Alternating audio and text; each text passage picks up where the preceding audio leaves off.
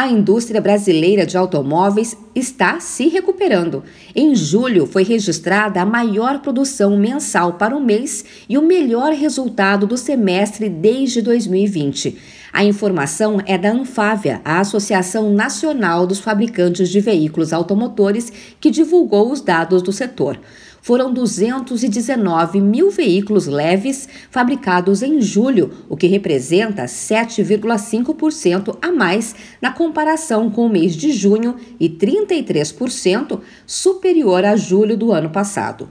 Já as vendas de veículos tiveram em julho o segundo melhor resultado mensal deste ano, com 182 mil veículos comercializados. Márcio Leite, que é presidente da Anfávia, aponta outro dado positivo: a criação de 44 mil empregos na indústria automotiva em 2022. Mas ele alerta para um dado que preocupa o setor em relação às vendas no mercado interno o aumento dos juros que impactou diretamente aquele consumidor que só pode comprar a prazo nós dependemos do crédito para manter nossas vendas. Se o consumidor final não tem crédito, a gente gera um afastamento daquele consumidor de classe média da compra de automóveis. Sobre as exportações, o registro foi de 2 mil veículos, o menor número desde março.